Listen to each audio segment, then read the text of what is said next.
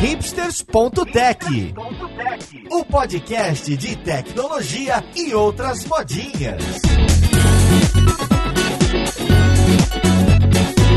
Olá, caríssimo ouvinte, seja bem-vindo a mais um episódio do Hipsters.tech. Você, desenvolvedor que está sempre reclamando do seu CTO, falando que você manja muito mais JavaScript do que ele, tá aí, chegou o dia de você tirar suas dúvidas e descobrir por que, que é ele é o cara que manda, ou se é ele o cara que manda. Então, hoje a gente vai conversar com diversos CTOs, quem já foi CTO, quem está nessa posição, quem quer chegar nessa posição. Vamos descobrir um pouco mais sobre esse papel. Vamos podcast ver com quem que a gente vai conversar.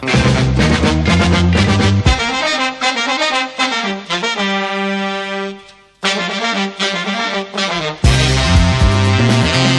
para a conversa de hoje. A casa tá cheia, o Google Hangouts também tá cheio. Hoje a gente vai conversar com o Lucas Souza, que é CTO da Get Ninjas. Tô também com o David Robert, que é CTO do Elo 7. E também com o Wagner Nardi, que é CTO da Vind. E com o Marcelo Toledo, que foi CTO da LTM e hoje em dia tá no Nubank. E além deles, a presença ilustre diretamente da Filadélfia, de quem ainda não é CTO, mas estou esperando se tornar, que é o Maurício Linhares. Como você tá, Linhares? Opa, aqui tudo em paz, aproveitando o outono, finalmente. Eu fiz essa introdução diferente, não dei oportunidade dos convidados falarem, porque eu queria que eles se apresentassem e falassem um pouco de o que, que a empresa deles faz, quantos desenvolvedores eles gerenciam. Olha lá, já é a primeira dúvida, em que palavra que você usa? Qual que é o tamanho da dor de cabeça? Você quer começar, Lucas? Obrigado pela oportunidade de estar falando com, com vocês todos de novo. Prazer estar com todo mundo. Bom, eu sou CTO do, do Get Ninjas. Para quem não conhece, o Get Ninjas é um marketplace de serviços, conecta conecta profissional com clientes. Então, se você precisa contratar um advogado, um pintor, uma diarista, um pedreiro, e você não sabe aonde contratar, você vai até o nosso aplicativo ou até nosso site, faz uma solicitação, a gente vai distribuir esses pedidos para alguns profissionais e eles vão entrar em contato com você e você vai fechar o serviço falando diretamente com ele. Hoje, atualmente, a empresa tem pouco mais de 100 funcionários e eu estou liderando um time de tecnologia que hoje está dividido em cinco times, né? No total, são 35 desenvolvedores. Prazer estar aqui com você vocês. Bom, eu trabalho no Elo7. Quem não conhece o Elo7 é basicamente um marketplace de produtos fora de série. Ou seja, tem um monte de compradores, um monte de vendedores e os vendedores eles fornecem, fabricam produtos customizados para os clientes. A empresa tem menos de 200 funcionários, deve ter em torno de 170, 180 funcionários, sendo que 77 são desenvolvedores. Isso eu estou descontando o pessoal de produto, descontando o pessoal de design. Falando só de engenheiro de software, desenvolvedor mesmo. A dor de cabeça é grande. Bom, eu sou Wagner, sou sócio CTO da Vind. A Vind é uma empresa especializada em pagamento recorrente. Né? Tudo aquilo que você vê de pagamento, por exemplo, uma desde coisas até mundanas, assim, uma academia, uma escola de inglês, até também um clube de assinatura, né? Provavelmente você assina um clube de assinatura de cerveja ou de vinho, vai ter a 20 ali por trás. E lá nós somos em 80 pessoas, né? A empresa toda, por volta de 80 pessoas. Comparando um pouquinho, a gente tem uma equipe de desenvolvimento reduzida, né? A gente tem sete desenvolvedores separados em duas equipes e mais uma equipe de segurança também, que é uma coisa bem forte nossa desde o começo, né? Por causa das regulamentações que a gente passa, né? Então, esse é a nossa estrutura hoje. Marcelo, eu trabalho com, com tecnologia como CTO desde os meus 23 anos de idade, hoje eu tô com 36. Eu trabalhei em empresas que começaram bem pequeno, como por exemplo a Vex, até a venda dela, duramos 7 anos até a venda para Oi. Depois eu trabalhei em outras empresas um pouco maiores, como a Oi, por exemplo, chegou a ter 120 funcionários só de tecnologia, um departamento super focado em inovação. Eu fundei a Payleven como CEO, mas também desempenhei o papel de CTO. Mais recentemente, eu estava na LTM, era um time bem grande, tinha 150 pessoas, basicamente todos desenvolvedores. E eu acabei de fazer uma transição, tô trocando agora pro Nubank, começo na segunda-feira. A gente vai tocar um novo produto lá, então é bem cara de startup mesmo. Começar o time praticamente do zero. Tô bem ansioso por começar. Vocês, como CTO, vocês estão em contato com a tecnologia, mas tecnologia no geral não é, na maior parte das vezes, o que a gente vende, né? A gente vende um produto e esse produto vai envolver o pessoal de produto, vai envolver o pessoal de design, vai envolver o pessoal de vendas. Como é que fica o trabalho de vocês como CTO na hora de organizar essa coisa? Na hora de garantir que a parte de tecnologia, o pessoal que está executando essa parte de tecnologia está executando em cima do plano mesmo de desenvolvimento da empresa, né? Do que, é que a empresa quer colocar para fora. Eu vou falar um caso lá do Elo7 que a gente tenta montar um ambiente onde seja bastante colaborativo. Tanto a equipe de produto quanto a equipe de tecnologia, elas trabalham em conjunto bem próximo mesmo. Ou seja, tanto na, durante a definição do produto, desde a concepção inicial até o começo da execução, tanto o time de tecnologia quanto o time de produto tá junto. Sempre tem alguém lá para participar. A gente até cita assim, a gente pensa que o líder do time de tecnologia, ele também é corresponsável pelo produto. Então isso faz com que as pessoas trabalhem em conjunto muito bem e flua muito bem, de uma maneira bem saudável. Eu entendo, mas independente do quão flat é a organização, porque aqui a gente está falando de empresas, digamos, modernas, e independente se você usa squads ou se as equipes são misturadas, quem que é que manda no produto, o quanto que você pode mandar no gerente do produto, no gerente de projeto? Isso é, o, o CTO está envolvido no produto ou ele pega as requisições de quem decidiu para onde vai o roadmap do produto e executa? Quanto que isso é misturado? Quanto que não dá isso de clash entre a equipe de desenvolvimento e quem decidiu o que vai ser desenvolvido? Eu posso falar um pouquinho da minha experiência, onde na Vind,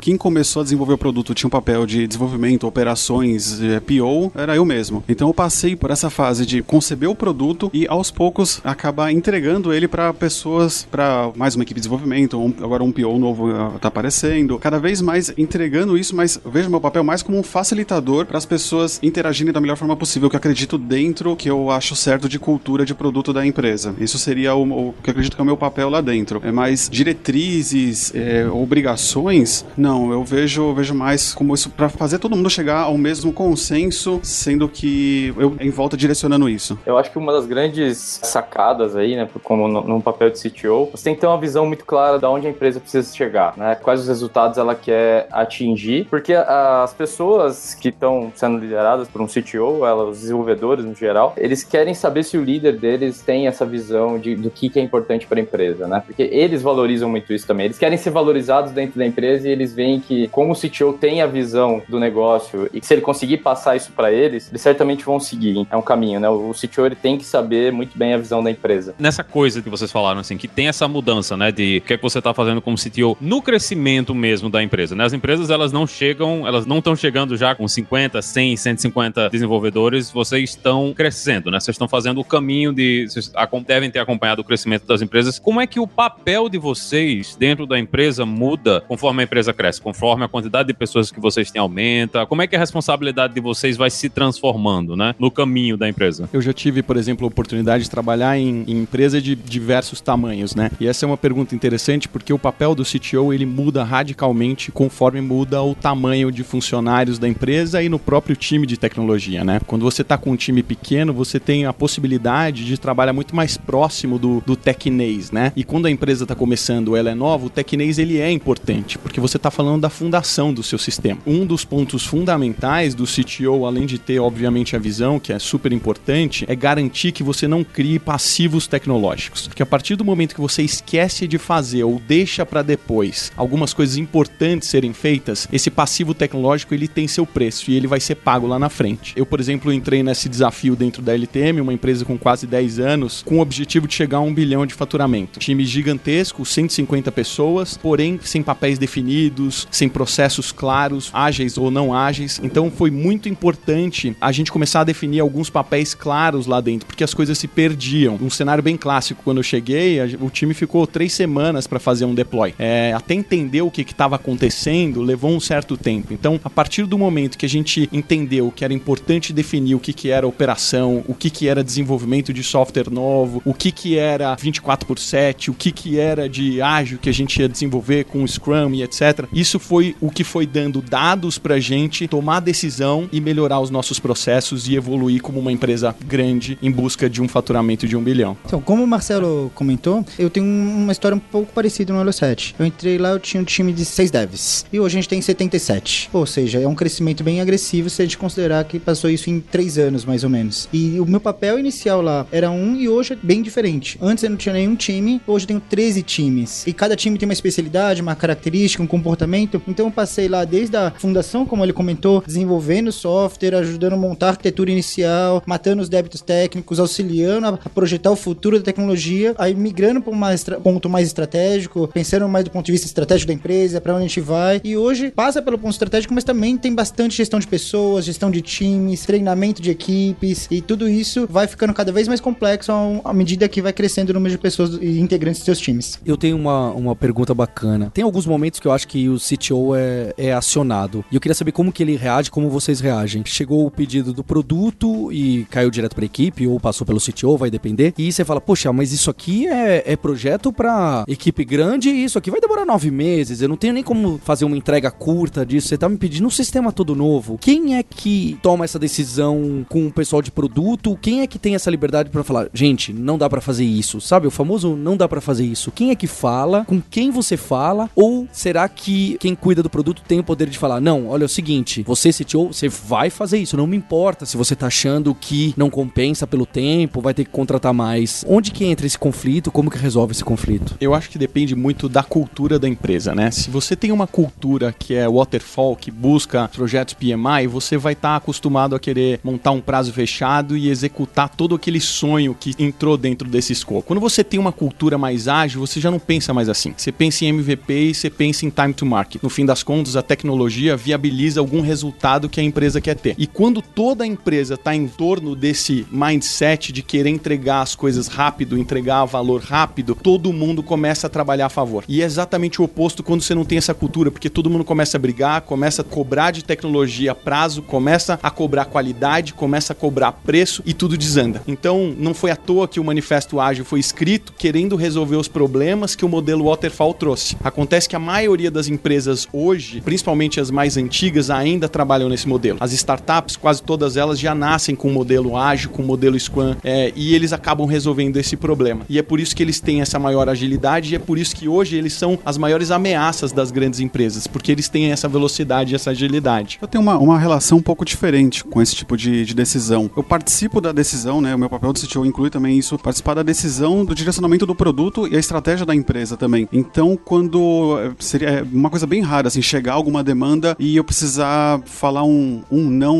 nesse tom, porque eu participei da criação da demanda. Então, nesse tipo de ponto é um pouquinho diferente de, de outros. Não sei se é porque o, tamanho da Vind é um, tá reduzido, mas eu faço parte da decisão também, da criação do produto.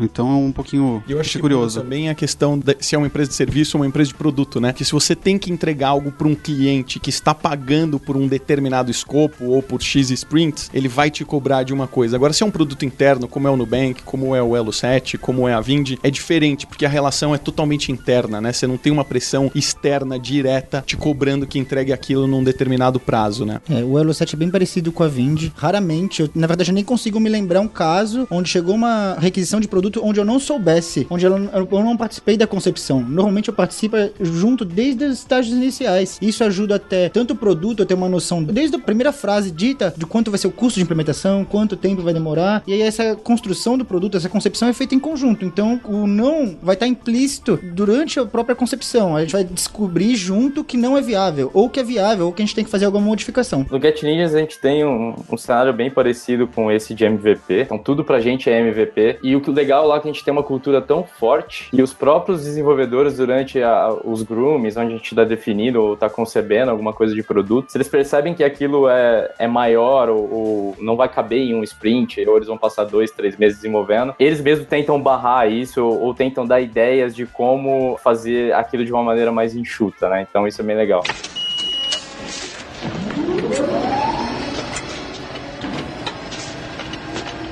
Uma coisa que vocês estão batendo muito aí é essa questão de produto, envolvimento em produto e a visão. Mas muita gente tem essa ideia que eu acho que é meio equivocada de que o CTO é o cara que entende mais de tecnologia do que todo mundo dentro da empresa, né? Tem, o pessoal tem essa coisa na cabeça de que, ah, o CTO é o cara que programa em 50 linguagens de programação, que entende todas as arquiteturas, mas a gente vê que no mundo real o que vai fazer a diferença mesmo é você ter a visão da tecnologia, você ser capaz de levar o pessoal a executar. Mas como é que vocês foram por esse caminho, né? Vocês estão estão vindo da área de engenharia, né, do software mesmo, vocês estão vindo da área de produto, vocês estão vindo da área de gestão. Como é que foi o desenvolvimento de carreira de vocês até vocês chegarem nessa posição aí de estar tá gerenciando uma empresa na posição de CTO? Eu entrei no Get Ninjas e a gente tinha dois desenvolvedores só, então eu fui o, o terceiro desenvolvedor lá. E eu entrei para ser um, um, líder técnico, né? Então era muito focado em, em tecnologia, em linguagens. Entrei no momento que a gente tinha um sistema monolítico, então a gente precisou quebrar ele em sistemas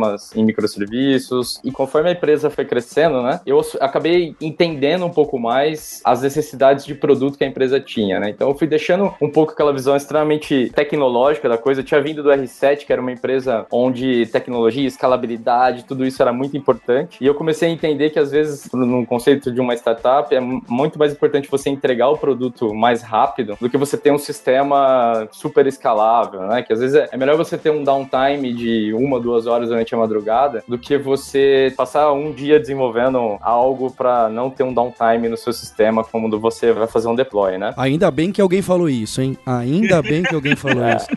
Porque o que tem pessoal começando startup aí e fazendo sistemas que não falham e que aguentam 60 mil micros no cluster da Amazon, sendo que a empresa ainda nem lançou e você nem validou seu produto, não tá escrito. É, acho que é uma questão de sobrevivência, né, também, né? O, eu sinto muito isso na Vind. As decisões, né, de produto, do que fazer, passam também pela decisão, cara, tem dinheiro para fazer isso? O meu tempo que eu tô colocando aqui vai trazer algum resultado para mim? Ou eu tô perdendo todo o tempo que eu investi aqui, todo o tempo e dinheiro, né, também, porque eu sou sócio. Então eu, eu penso muito nessa questão também, não só técnica, liderança, mas de sobrevivência. É, porque os requisitos não funcionais, alguém precisa definir, não é na cabeça do programador falar, não, eu acho que precisa ser escalável dessa forma. Alguém deu essa necessidade? Não pode ficar lá uma hora para fazer o deploy à noite, às três da madrugada no domingo, sendo que você só tem seis clientes? Sim. Complicado. Esse, esse é um ponto importante porque o nosso papel, como o que vem trazendo a disrupção na maioria dos mercados, tem sido a tecnologia, né? E é fundamental a visão tecnológica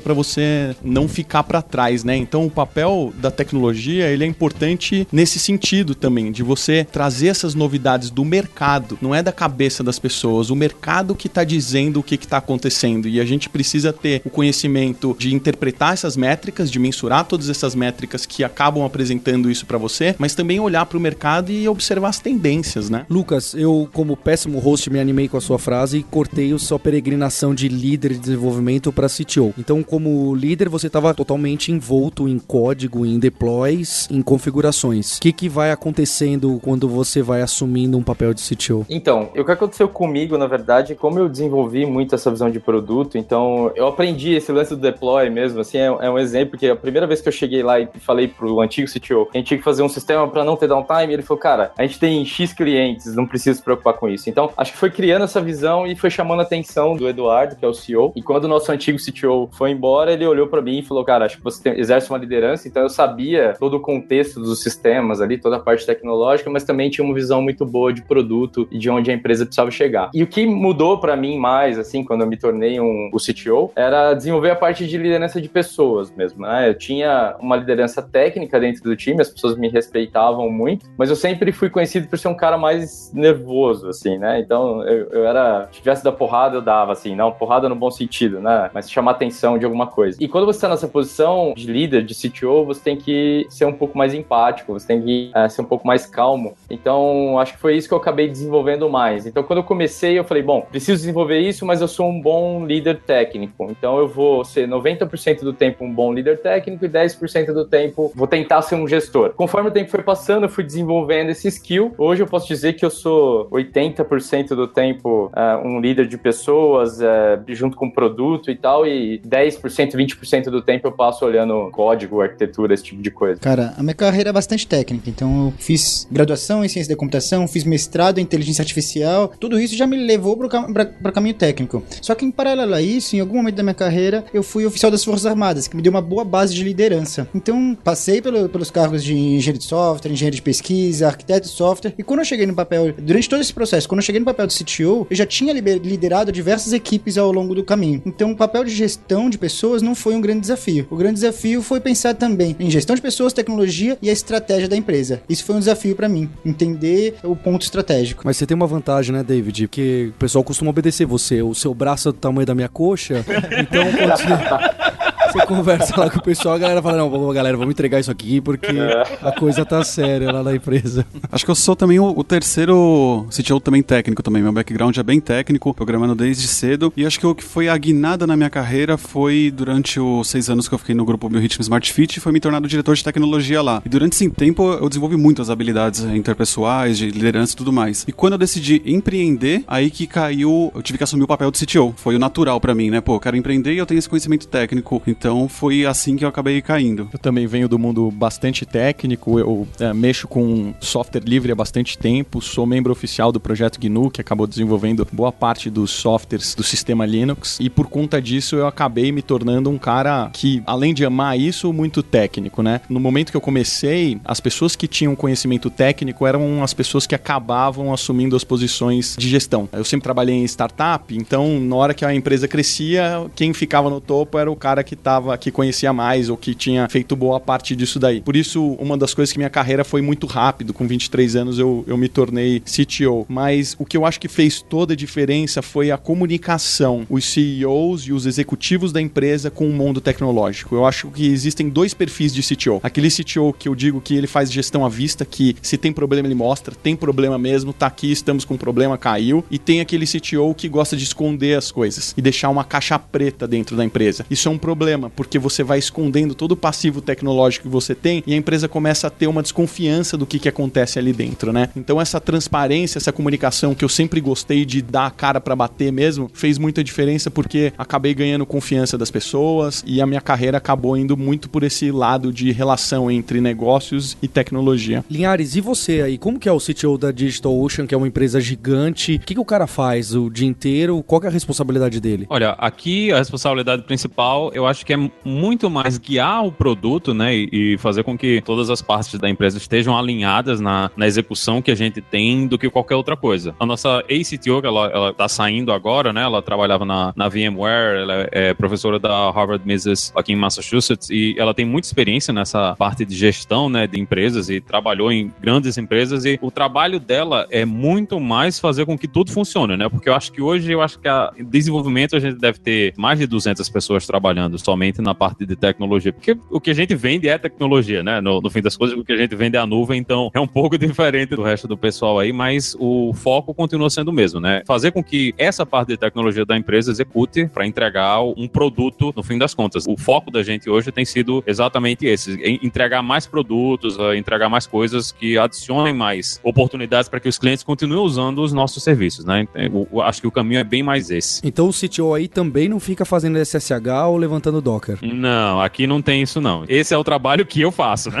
Como desenvolvedor. Quem está fazendo esse trabalho sou eu e o, o trabalho do CTO é garantir com que a empresa esteja seguindo nesse caminho, né? De entregar as soluções de tecnologia e que as equipes estejam trabalhando em conjunto para a gente atingir esse objetivo final. Mas dependendo do estágio da empresa, é, SSH Docker faz parte do processo também. E é uma coisa que quando você tá, você é o CTO e o único funcionário especialista em tecnologia da empresa, é uma coisa, é uma coisa bem desafiadora, né? Entender, por exemplo, né, no meu caso, né, ter que entender de segurança profundamente, né? Passar por isso, entender profundamente de operações, né? Porque eu sou um desenvolvedor. E passar por cada uma dessas fases, né? Agora a gente está chegando numa fase, poxa, olhar mais para dados, olhar para data science. Cada uma dessas fases vai agregando ali um, um botãozinho assim na, na lapela, assim, de ok, né? Aprendi mais isso, né? Também. Quanto mais você vai desenvolvendo o produto, mais você vai distanciando disso. Mas acho que depende do perfil também de cada um. Eu tenho uma coisa mais hands-on. Acho que mesmo na Biorhythm lá, a gente tinha uma equipe bem grande, tinha 200 unidades e tudo mais. Mesmo assim, eu gostava de olhar, de revisar código. Eu acho que é o perfil de cada um. Não é uma coisa que passa a ser, tipo, ah, não, mal vista, sabe? Depende do perfil mesmo. No, no Elo 7 é interessante, porque durante o dia, né, o horário de trabalho normal, eu não tenho tempo, ou muitas vezes eu não consigo colocar a mão em código na maior parte do tempo. Só que fora do horário de trabalho surgiu um alarme, normalmente eu tento atuar antes de qualquer um. Eu tento, eu dei um alarme, eu sento no computador e falei, não, deixa eu tentar resolver, que é meu momento de tentar lá e colocar a mão na massa e ajudar a equipe de alguma maneira também na parte técnica. É, comigo também é assim. OpsGenie alarmou lá, recebo ligação, tento atuar também. Eu só deixei de fazer deploy, porque ultimamente eu fiz uns deploys aí, acabou quebrando tudo lá. aí a galera começou a zoar, eu falei, não, deploy eu não faço mais. Então eu só tô,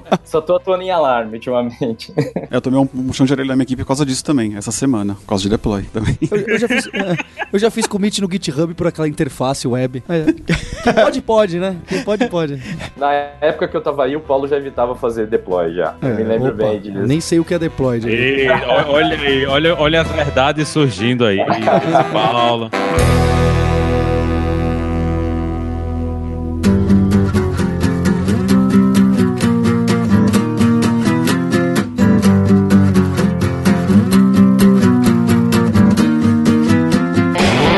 Vocês falaram coisa interessante, é essa coisa do passivo técnico, né? Que é uma coisa que é quase impossível da gente não juntar, né? É quase impossível não ter aquele pedaço de código que ninguém quer mexer, aquela coisa que a gente sabe que é difícil dar manutenção. Como é que vocês fazem essa dança, né? Porque se você tá fazendo só o trabalho em cima de consertar essas coisas do passado, você não tá desenvolvendo, não tá gastando tempo com o produto. Se você tá só fazendo produto, não tá pensando em evitar esse passivo técnico, você termina criando um problema maior, né? No futuro, como é que vocês organizam a empresa e vocês colocam as coisas para funcionar para ver se não cria esse monstro, né, que fica lá guardado no guarda-roupa? Esse é um desafio bem grande, né? Porque aí entra também o papel do CTO, que é convencer o resto da empresa da importância de algumas tarefas. E ele precisa ter bom senso, né? Porque se ele embarca muita coisa tecnológica que não é tão importante para você chipar aquele produto e trazer a receita que é esperada com aquelas novas funcionalidades, é, você vai estar tá gastando dinheiro à toa. É, por outro lado, se você esquece de alguns detalhes muito importantes, você acaba trazendo um risco para a empresa. Canso de ver empresas que têm produtos, inclusive a LTM sofreu bastante com isso, que o crescimento era muito acentuado, os microserviços estavam super concentrados, precisavam ser fatiados em maior número e a empresa estava com uma super dificuldade de escalar. Eram plataformas de programas de fidelidade que tem milhões de usuários. Se a gente não é, se a gente não tivesse feito um trabalho de dar visibilidade, como é que estava o tempo de resposta de cada um dos requests e quebrar isso e etc, certamente a plataforma não teria funcionado. E isso poderia ter sido previsto um pouco antes, porque a gente já apontava para um crescimento muito alto e a gente sempre foi deixando para depois. E é aquele momento que falou, agora deu problema. E aí, o que, que a gente faz? É a reação ao invés de você tentar planejar e falar, olha, tá chegando muito próximo da gente não conseguir. Fizemos um teste de estresse aqui e mostra que logo mais nossa plataforma pode cair se tiver um pico de acesso. Tem um problema que aparece com frequência, que são esses interpessoais uh, aparecendo várias soft skills aqui, vocês citaram. Então, quando tem alguma pessoa da equipe que, ah, eu quero um aumento, ou, ah, fulana reclamou do meu código publicamente no Slack, ou ciclano faz dois sprints que não entrega absolutamente nada do que tá pegando para a história para si. Vocês são responsáveis por tentar conversar e dar a volta nessa situação? Ou vocês repassam por RH? Ou é do líder de equipe? Quando que isso cai para vocês? Quanto que isso toma do trabalho de vocês? Eu considero isso um tema bastante relevante, porque a qualidade do ambiente de trabalho reflete na qualidade do trabalho do, da equipe. Então, primeiro passo, né? Hoje tenho 13 times. 13 times, cada um time tem um líder técnico. Todos os líderes técnicos passaram por um treinamento de liderança lá dentro. A gente tem um treinamento quase constante. Eu diria que não, quase não tem fim. Termina um treinamento, começa um próximo, ou seja, a gente está sempre trabalhando a liderança. Porque esse ponto é quase orgânico, porque a gente tem que ficar evoluindo o tempo todo. Então, a gente tenta padronizar o modo como os líderes lidam com essa parte de gestão de pessoas, soft skills, porque normalmente eles são formados na área técnica, são engenheiros, são cientistas, são estatísticos, ele, tem, ele não tem uma formação para gestão de pessoas. Então, a gente tenta trabalhar com isso para lidar isso melhor. Com isso, a gente acaba melhorando o feedback para as pessoas, ou mesmo tentando dar um feedback construtivo quando alguém faz alguma coisa que a gente acha que não é o correto. Então, você acha que faz bastante parte do seu trabalho tudo isso? Bastante parte. Eu diria que tem meses que eu passo 50% nisso. Sim, eu também acredito que isso faz parte. Não gosto da ideia de, de delegar, por exemplo, para um RH. Isso é uma coisa que a gente tem que desenvolver mesmo nos nossos líderes, né? Tipo, desenvolver a liderança dentro, né? No, nos níveis intermediários da, da, da equipe e auxiliar o pessoal nisso, né? Tipo, não fazer aquela coisa de, putz, uma pessoa reclamou do código da outra, você coloca as duas pessoas na sala e vai mediar. Não é para você ser mediador, né? É estimular a conversa sadia entre todo mundo que tá lá, todas as partes envolvidas. Mas é difícil fazer isso, né? É muito mais fácil você simplesmente. Seria muito mais fácil delegar para uma pessoa que. um psicólogo, por exemplo, né? Acho que o pior tipo de CTO que pode existir é o CTO que tá vendo um problema acontecer e ele não atua naquilo, ele joga, joga para baixo do tapete, né? Então, acho que é por isso que acaba tomando tanto tempo nosso, né? Meu também acaba tomando, talvez, não sei a medida, mas com certeza metade do tempo toma. E, e é extremamente importante, porque você tiver um ambiente ruim, as pessoas vão, principalmente nesse mercado que a gente tá, onde é super competitivo, as pessoas vão sair fora logo. Então, tem que estar sempre atento em todos os detalhes, tem que estar sempre atento como o time de desenvolvimento está lidando com outros times. Então, por exemplo, lá, lá no Get Ninjas é muito comum os desenvolvedores terem problemas com a pessoa de UX. Então, eu vou lá e tenho que intermediar, e tenho que tentar resolver o problema, tenho que criar algum processo que é, melhore aquele relacionamento,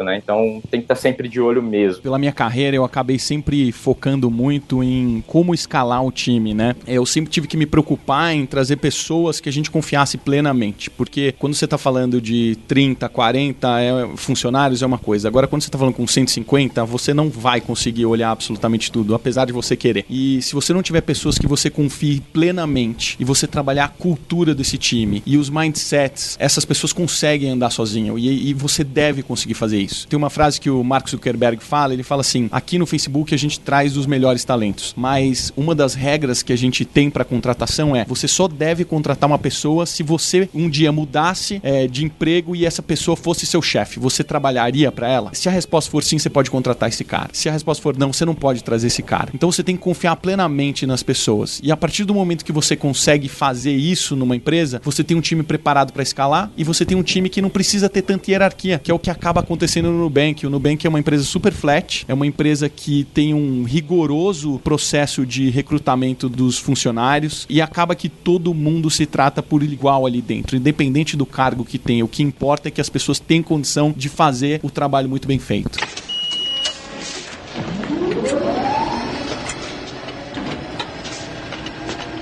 A, gente tem um, um universo de coisas que está acontecendo o tempo todo no mercado, né? Tem milhares de tecnologias novas. O tempo todo aparece uma ferramenta nova, aparece um framework novo, aparece uma solução nova. A moda do momento agora é data science, né? Todo mundo está na inteligência artificial, nos carros que se dirigem sozinhos. Como é que vocês fazem para acompanhar isso que está acontecendo dentro do mercado, né? E, e como é que vocês decidem se é uma coisa que vale a pena vocês aplicarem dentro do ambiente que vocês têm? Se é uma tecnologia que a empresa tem que prestar atenção e tem que trazer para dentro? Isso é, como que vocês proíbem as pessoas de colocarem React em qualquer, em todo lugar e toda página web sem necessidade? É mais ou menos essa a pergunta. No meu caso, eu, eu sempre tento estimular as pessoas a mostrar um valor naquilo que elas estão querendo trazer para dentro, né? Então, tem um, um, exemplo clássico que aconteceu no Get Ninjas no, no, passado. O pessoal queria porque queria colocar GraphQL para rodar. Né? Era a modinha na época, vamos colocar e tal. Acho que não é só aí, viu, Lucas? Acho que não é só por aí esse GraphQL. É. E aí a gente tinha um Hack Day lá, lá no, na empresa, toda sexta-feira, a última sexta-feira de cada mês. As pessoas podem testar tecnologias que elas acreditam que possam ser úteis ou para os times ou para o produto. Em um desses Hack Days, uh, esse desenvolvedor que queria colocar o GraphQL, ele, ele fez um teste, colocou para rodar, e quando ele mostrou o resultado para todo mundo, realmente ia facilitar muito as APIs internas entre os microserviços que a gente tem. E daí aquilo me convenceu. Eu falei, opa, né, realmente aqui a gente tem uma boa oportunidade de fazer algo que é simples, teoricamente simples, né? E realmente vai agregar valor para a empresa. Né? A ideia é sempre essa: me mostra o valor, mostra que isso aqui pode ser útil e depois a gente vai colocar isso num, num projeto e vai executar. No Elo 7 é muito parecido. A gente tem um Hack Day também, segunda-feira sim, segunda-feira não, ou seja, a cada 15 dias. O desenvolvedor que tem ideia, quem quer testar uma nova tecnologia, ele monta um projeto, às vezes junto com alguém, junto com um time virtual que dura aquele único Hack Day. E depois, numa apresentação de projeto de Hack Day, ele tenta defender aquele ponto de vista, aquela utiliza, uh, usabilidade num determinado ponto. E todo o time da engenharia acaba contestando, questionando e tentando validar aquela ideia. Se aquela ideia for para frente, aí a gente passa para um spike até ela chegar num ponto que ela esteja madura o suficiente para entrar em produção. No final, a gente está sendo um gatekeeper ali para impedir que tecnologias simplesmente porque estão na moda entrem em produção. E David, às vezes o próprio idealizador daquela tecnologia nova desse projeto percebe que não vale a pena e ele mesmo fala, ó, oh, galera, melhor não usar. Perfeito, acontece exatamente isso. O cara estudou, fez dois hack days de um tema, ele chegou lá no final, ó, galera, estudei, passei aí é, no, um, o time dele, eles passaram dois hack days inteiros estudando, projetando, eles aprenderam por que não usar aquilo. Isso foi muito saudável. Isso a gente aprendeu. Então, na verdade, na maioria dos casos do hack day, a gente não entra em produção, a gente aprende que aquilo ali não valeu a pena. Mas é legal que no fim das contas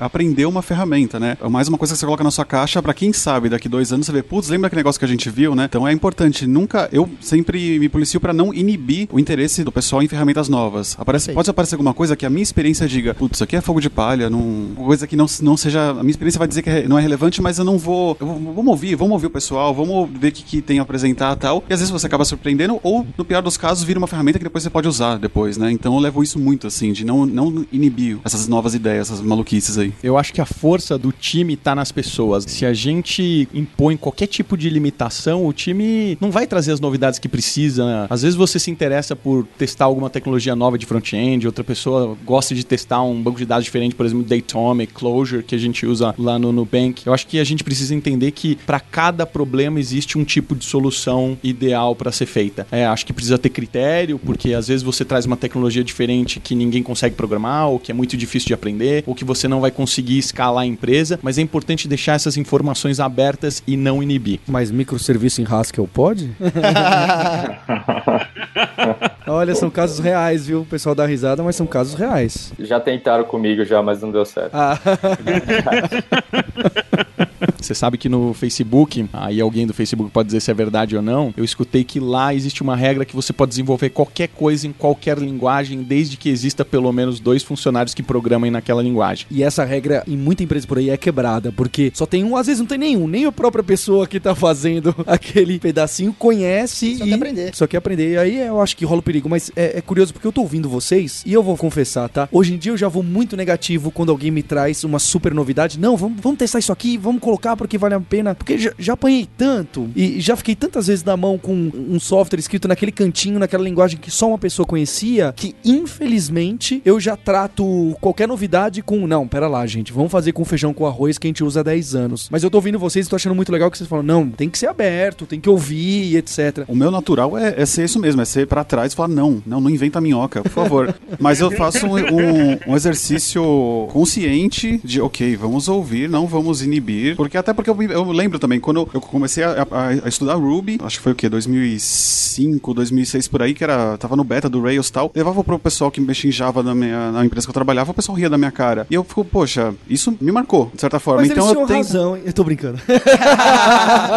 isso, de certa forma, marcou, mas assim, marcou como que isso foi, é, como não foi levado de uma maneira sadia, não foi saudável. Poderia ter sido uma forma que eu, poxa, pode ser que eu, tô, eu, eu não concorde com alguma coisa, mas, poxa, vamos tentar desenvolver isso de uma forma melhor, senão eu vou criar trauma nas pessoas, né? Não é legal fazer isso, né? Linhares, a gente tava conversando com o Phil Calçado esses dias, acho que você tava nessa conversa, e aí apareceu, além do CTO, apareceu o VP de engenharia, né? O vice-presidente de tecnologia. Aí eu fiquei confuso, eu falei, caramba, o que, que esse cara faz, né? Além do CTO, tem um vice-presidente de tecnologia, o vice-presidente de não sei o quê, mas também tem outros cargos. Tem também o que apareceu, todo mundo falou, que é o líder de equipe, líder de engenharia, né? O dev lead, alguma coisa assim. Qual que é a diferença entre esse? O que, que aparece com frequência? O que, que vocês podem dizer? Tendo que o CTO é um cara focado em desenvolvimento de produto, cara que é o CIO, normalmente é o cara que cuida de sistemas de, de informação da empresa, CRM, RP, etc. Em grandes empresas isso é muito bem segmentado. O C-level é sempre, quase sempre o maior cargo de tecnologia da empresa e o VP de engenharia, por incrível que pareça, algumas pessoas acham que ele é lateral, mas o VP de engenharia normalmente ele está abaixo do C-level, que no caso é o CTO, e normalmente ele é um cara muito mais focado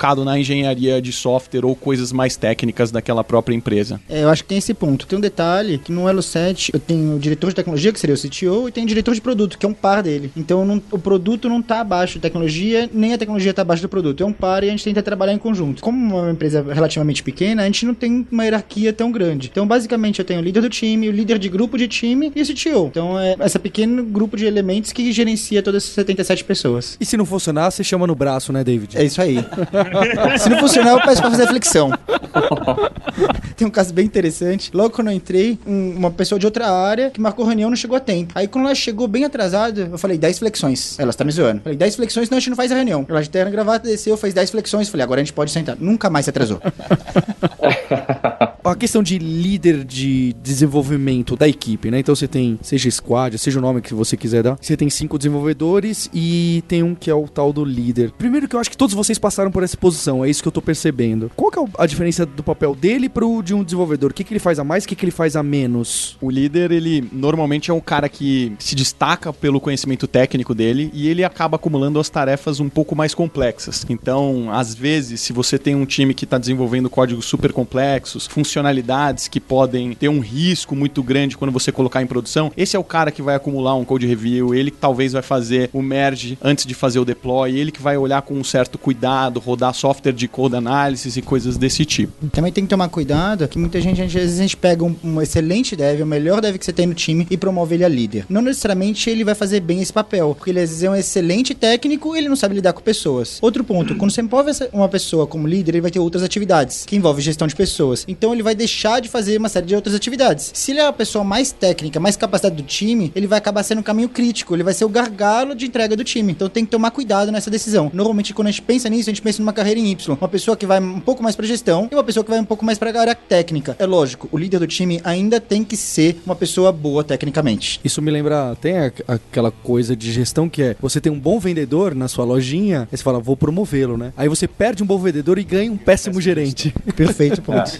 Essa acho que é o, é o, ponto mais desafiador do, do meu papel como CTO é, é, gerar, é criar essa liderança dentro da empresa, né? Que nem você falou, né? As pessoas que, que eu confio lá dentro, né? Quem que eu, em quem que eu vou confiar quando eu estiver fora, estiver viajando, estiver pensando em outro projeto? Isso para mim hoje é o principal desafio, né? Criar essa liderança em pessoas que eu confio ali dentro. É, a transição é um ponto super importante, né? Eu, por exemplo, quando saí da LTM, eu sempre tenho a prática de deixar um sucessor. E eu já destaco e já converso com os outros executivos e falo, olha, tô preparando o time, mas essa pessoa aqui tem se destacado, eu vou preparar essa pessoa para quando eu sair ela assumir. E a transição se torna muito mais simples, né? Porque a pessoa já está preparada para aquilo, você já está desafiando ela diariamente para ela se testar, tentar desafios maiores e foi uma transição super tranquila, a pessoa está indo super bem. Para quem está nessa transição, está ouvindo aí, está nesse momento de ser um líder técnico de time, tem que acumular essas funções, né, entre ser um, um responsável pela engenharia de um determinado produto, mas também um responsável pelas pessoas que estão trabalhando com ele. Tem uma indicação de um livro que é muito bom, que chama Leading Snowflakes. Esse livro é muito bom, é, são tópicos bem curtos e ele fala muito dessa transição, né? Você é um coder e parte do tempo você se tornar um manager, né? Então ele fala como você faz esse switch de contexto mais facilmente. Tem um gancho que o, o Marcelo falou daquele caso do Facebook que ele não tem certeza se é verdade ou não, mas que eu acho que é uma lição excelente, né? Você contratar pessoa que você gostaria que talvez um dia fosse sua chefe, você toparia. Você não ia falar, não, ela é meio fechada.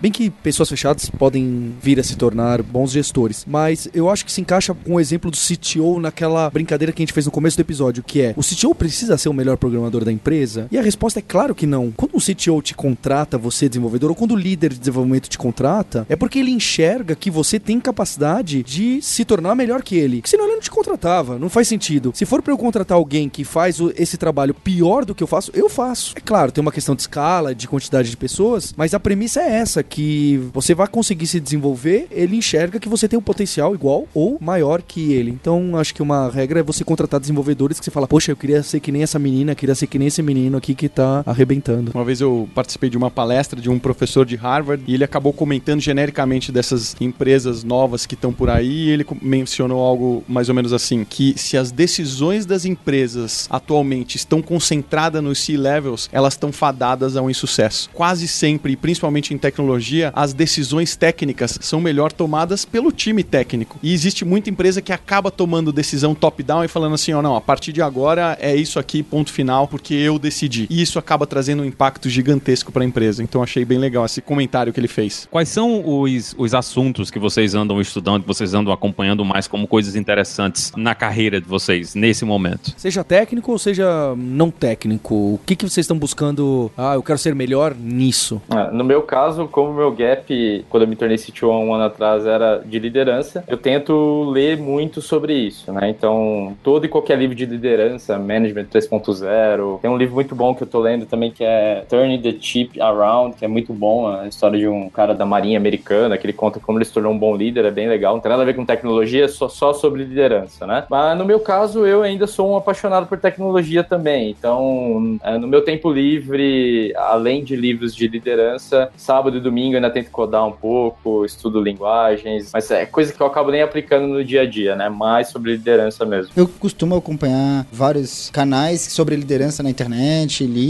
Esse livro de Snowflakes que foi citado, já usei bastante treinamento. Tem um outro livro que a gente usa lá que é 21 leis irrefutáveis da liderança. É básico sobre liderança, mas é bem sólido. A gente usa bastante. Na parte técnica, eu tô estudando só bastante sobre information retrieval, que é um tema que tá bastante relevante pra gente lá. Como você falou, você programa de final de semana, eu tento programar uma vez por semana à noite. Eu tenho um grupo de amigos que a gente se reúne à noite para programar. Eu tô com, ultimamente com interesse maior em data science. É uma coisa que eu tô olhando bastante, eu tô estudando, eu tô pouco tempo que eu tenho livro, eu tô olhando para isso. É uma coisa que tem me interessado bastante. Eu acho que eu sempre estudo as coisas que estão me exigindo no momento, né? Então, eu até tenho um blog que eu acabo escrevendo sobre as coisas que eu tô aprendendo. O é, link vai estar tá aqui embaixo. E eu acabo falando basicamente sobre empreendedorismo e startups, porque era um mundo que eu conhecia menos e o que eu mais queria conhecer. E agora eu, é, eu tô transicionando pro Nubank, que é uma empresa muito mais flat, que todas as pessoas de engenharia são super técnicas, e lá eles trabalham com algumas tecnologias diferentes, como linguagem de programação Clojure, que é uma linguagem de programação funcional, imutável. Eles usam um banco de dados chamado Datomic, que é um banco de dados atemporal super bacana, mas bastante diferente. Então eu tô comendo livros de Clojure e estudando Datomic para chegar lá bem afiado. Então eu queria agradecer a presença de vocês, a todos os CTOs e, e, ao ouvinte que, bem, você pode continuar reclamando que seu CTO não sabe programar direito e que você é melhor, mas agora acho que você entendeu um pouco mais o panorama e algumas motivações. E eu acho legal também que a gente não criou nenhuma regra, ah, o CTO faz isso, a gente não tentou chegar nessa resposta porque, como os convidados mesmos falaram, depende do tamanho da empresa, o momento, qual é o tipo de produto, se é serviço, realmente acho que é uma resposta muito difícil. Então eu queria agradecer a vocês todos, ao Maurício Linhares e especialmente a você ouvinte, não deixe de visitar o hipsters.jobs, que tem vagas dessas empresas que estão conversando aqui, que querem que você vá trabalhar lá com eles. Então a gente tem um encontro marcado na próxima semana. Até o próximo episódio. Hipsters, abraços, tchau. Você ouviu o hipsters.tech, produção e oferecimento alura.com.br, cursos online de tecnologia e Kaelon, ensino e inovação. Edição Radiofobia, podcast e multimídia.